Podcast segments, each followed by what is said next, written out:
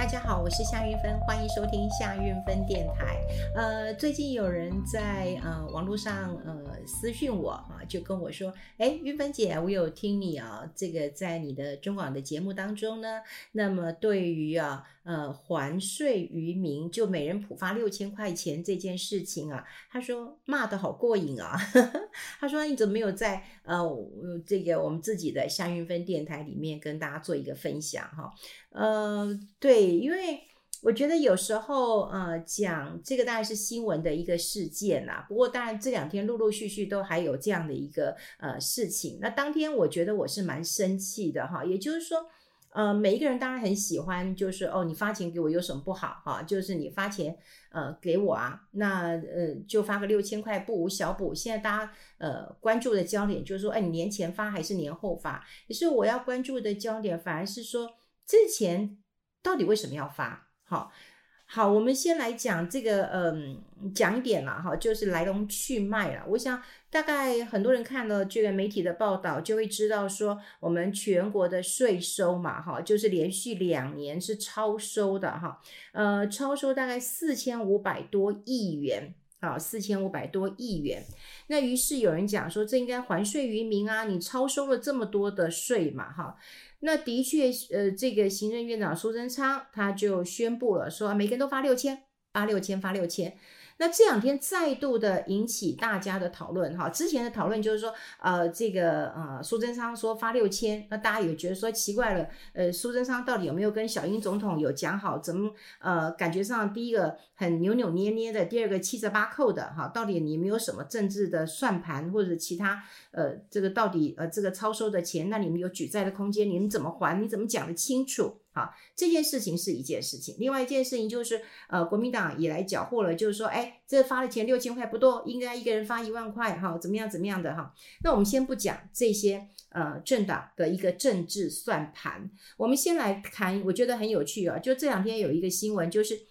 呃，财政部长啊，已经下台的财政部长，应该是前财政部长哈。那他是台北大学呃财政学啊这个财政学系的教授苏建荣啊，大家都还记得吧？哈，就是他是在去年的十二月底啊下台的。那因为他说他是学校借调期满了，哈，那所以他就离职啊。离职之后呢，他也回到。呃，台北大学呃任教了哈，那他在一个这个演讲当中呢，就意有所指的哈讲了一个问题，他就讲说还税于民呢是一个假议题，他认为啊，你政府有多余的钱就应该去呃偿还你的债务，对，你是超收税收没有错。可是你知道吗？你有很多特别预算嘞，你超花了很多钱呐。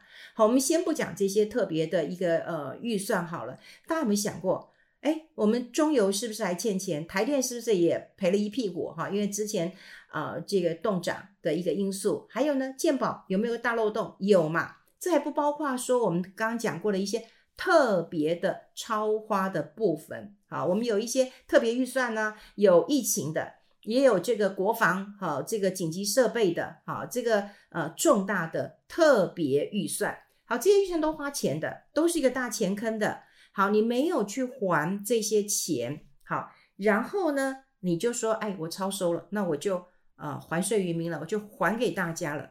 其实你就是再留子孙，好，再留子孙。那那那为什么这个前财政部长？要这样讲了，有人说他有政治呃这个算盘，我不知道。不过说实在的，呃，在在朝为官呐、啊，你真的只能讲官话，啊，讲假话。可你下台了，你是一个教授了，你是有这个知识良知的人，那你就会就你的学术来讲，好，那你他讲的也没错啊。他说还税于民是个假议题嘛，你的民的定义是什么呢？民。那你的下一代子子孙孙又子孙算是你的呃名吗？当然算嘛！你不能够说哦，你们这一代的才算是我的名，所以呢，我不管子孙以后要扛多少的债务，我不管，及时呃这个享乐嘛。呃，网络上有很多的这个呃暗讽的嘲讽的一个案例哈，我觉得最精准的一个说法呢，就是有一个啊、妈妈。那么他就跟他的女儿们讲啊，他三个女儿，那他就讲说，哎，你们如果回来照顾我的话，那么一天就给一万，哦，真的就这样，一天给一万。好了，那这大女儿、二女儿、三女儿都会回来呃照顾妈妈了。那么有一天呢，这个嗯，这个大女儿还跟二女儿讲，她说，哎呀，这个妹妹啊，你工作也比较辛苦，那这样好了，照顾妈妈的工作就交给我好了，我来多来那个轮轮值几天好了，哎。因为一天一万嘛，对不对？当然多轮值几天，比你在上班都很好赚。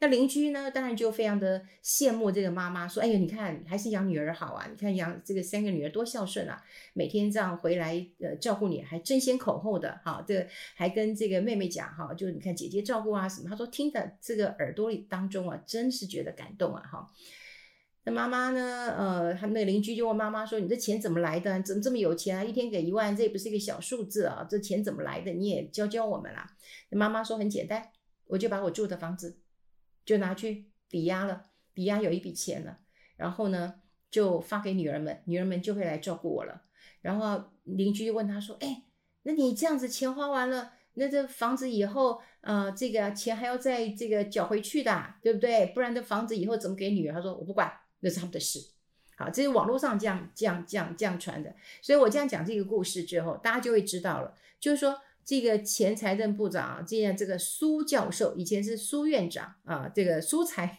财长苏院长是苏贞昌，哈，这个人我不提，真的是嗯，对，反正他的嗯狗屁倒灶事我真的听多了哈，那我们就讲这个这个苏部长。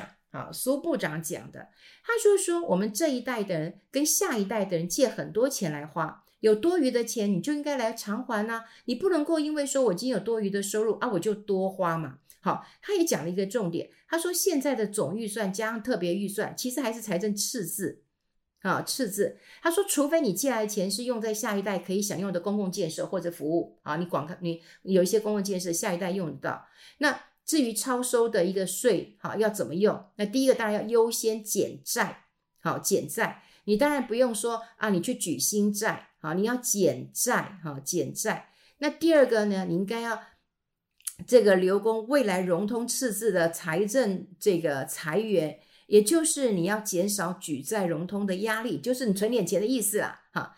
第三个，好，他认为有很多的国际组织啊。都说要包容性的成长，什么叫包容性的成长？包容性的成长，哈，就是让弱势的族群也能够享受经济成长的果实啊。也就是说，你看哈，呃，比较强势的，当然有钱可以拿钱去赚钱，一般人只能用劳力赚钱，但有钱可以钱滚钱，钱赚钱了。那怎么样能够让弱势的人能够取得？经济的一个成果的一个果实，好，这很重要。所以为什么有人讲说，好，在全民普发这件事情，有人说你该排富，有钱不需要这你在锦上添花了，但是你发给穷人啊，你嗯这个发六千或发更多，大家其实是没有意见的哈，是没有意见的。所以他认为说，现在啊，哈，现在的这个哈这个做法的确哈，就是一个假的。议题说实在的，你自己超收，你又超花，你还说你要还税于民啊？好，真的是嗯，让大家很难这个接受的一件事情了。那说实在，大家对于呃这个苏建荣哈，这个前呃财政部长苏部长的一个呃印象，大概就是他是个乖乖牌哈，一个学者呃出身嘛哈。可是他能够这样讲话。好，他这样讲话。因为说实在，苏建荣在当财政部长的时候，其实他在苏呃苏贞昌的内阁当中是很乖的啊，是很乖的。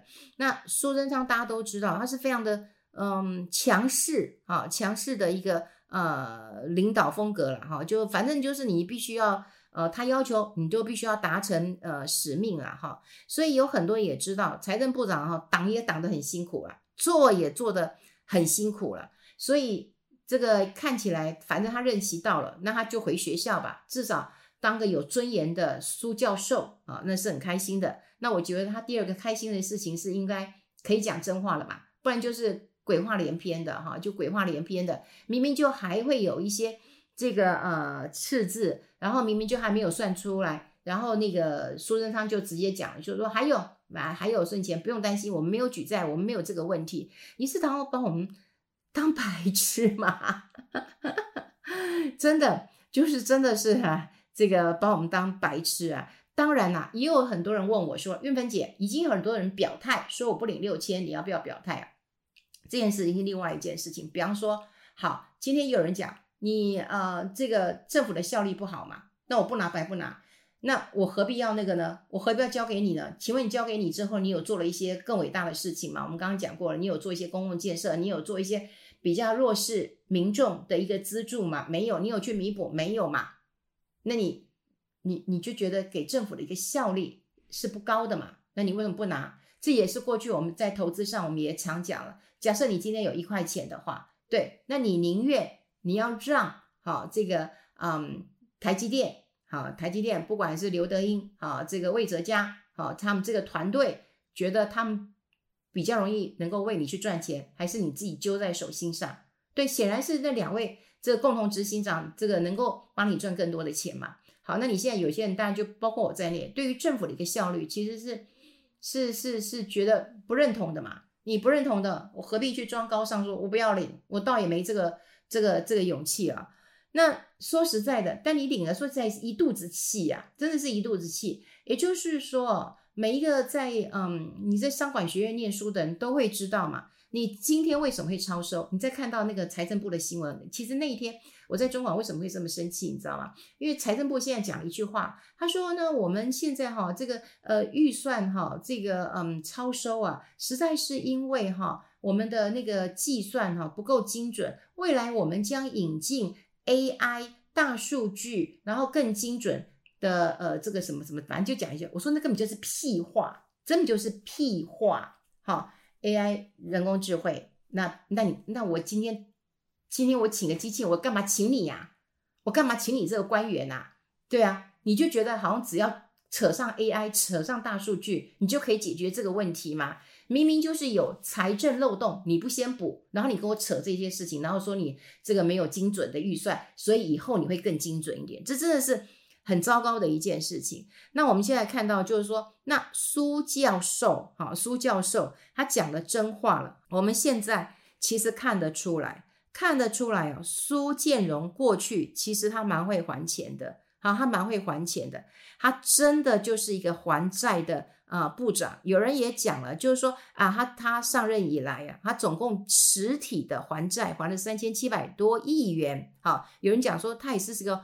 还债的一个呃部长了，好，只是呢，当然呢，你说要发钱哦，可以想见呐，可以想见呐，这选举选得不好了，两年之后还要选举了，每一个人都要打一个政治的一个算盘了，毕竟讨好民众，这当然是是是一件很重要的事情啊。所以你的财政纪律在哪里？财政纪律根本就是塑胶嘛，根本没人在乎你这件事情嘛，根本没有人管你说。你到底有没有那个嘛？对不对？有没有欠债嘛？你这样的一个算是经济红利嘛？哈，所以，嗯、今天会看到了，就是说，当然，呃，下台以后来呛，呃，这个苏苏贞昌，你就会知道他们两个可能在过去相处不是那么的一个呃愉快嘛。而且呢，他话讲的蛮白的，就直接讲了，就是说你这是一个假的一个呃议题啦，哈。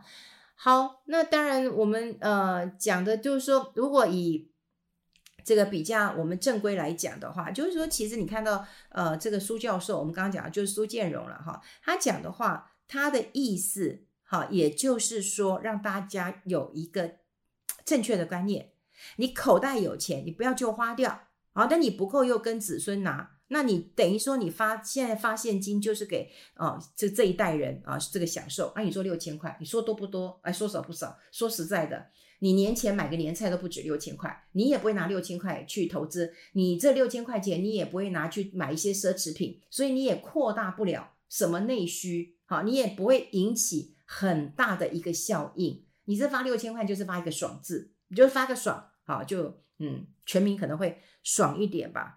好，那这个你说民众会不会感谢政府啊？我不知道，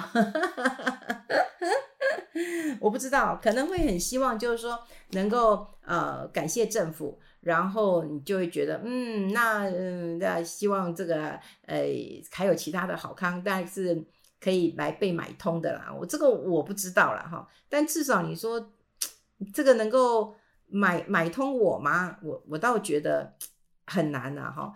所以，呃，我记得那天我还有，呃，另外一个就是我以前呃采访新闻的时候，我们常常会请到一个，呃，就采访一个曾巨威啊，他也是一个非常呃有名的一个，嗯、财政啊、这个他是呃政大财政系的一个教授，他已经退休了哈。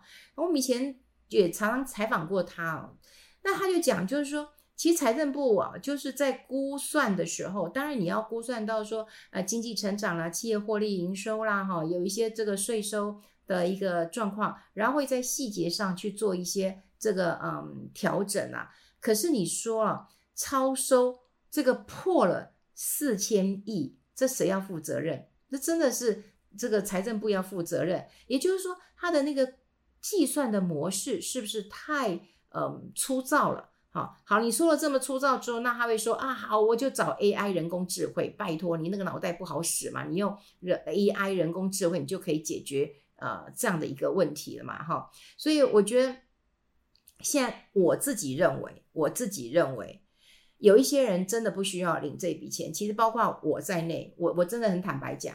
可是你叫我说啊，我这么大气的放弃，哼，我根本就不相信你这个政府，我干嘛白白领不领的？但我觉得倒是政府应该对于中低收入者，或者说受一些疫情影响的人，或者说因为疫情，然后他嗯，比方说有无薪假的人，好，我觉得呃发这个钱，我觉得 OK，因为对于弱势的人，我们说说多不多，说少不少，对他们来讲其实是一大笔数字，尤其是在年关之前，大家都希望过个好年啊，吃啊喝的，吃穿用度可以好一点。但说实在的。嗯，我们现在看起来，你说我们最简单来讲，你中油跟台电都亏损，都亏损。对，你不要讲，大家都知道健保也是很亏损的。你现在发了几千块钱，我们真的也不会拿这些钱去买一些奢侈品。好，你不会有拉抬这个额外的一个消费。那现在看起来不太可能在春节之前发嘛。好，那。未来你要错过这么好的一个春节时机，那你之后发，你能不能带动经济的效应？其实是没有的。所以这一笔钱，坦白来讲，呃，当然啦，这我们可以看得出来，以蔡英文总统跟苏贞昌的一个对话当中，呃，这个苏贞昌抢先就跟你讲说我要发六千块钱，的确是将了这个呃蔡英文一军。那当然他们两个关系哈，当然因为这有派系的问题，有政治问题，我们就不讨论了。可大家也都知道。他们俩的关系的一个呃紧绷性，那对于民众来讲的话，对于这六块六千块，好像觉得天上掉下来，可你从来都不要觉得从天上掉下来钱，因为这些都是我们后代子孙的钱，因为举债没有还，是不是子子孙孙子子孙孙都要还的？这又是一个负担，所以我们常讲啊，就是说投资的时候不要短视，不要短利。可是政府也带头做这件事情，不是吗？然后。国民党不是也开始吆喝吗？说钱不够，就再再加发是怎样？每个人都要把钱搬空吗？哦，这到底是一个啊、什么样的一个政治算计？没有都回到财政的一个专业，也没有回到经济的一个议题，全部都是政治的一个考量。好，我还是没有很凶，但我希望让大家能够知道，啊、就是普发六千块钱到底钱是怎么来的，嗯，政府是怎么算计的，而我们怎么看待这件事情？好。跟大家分享这边，我们下次再见，拜拜。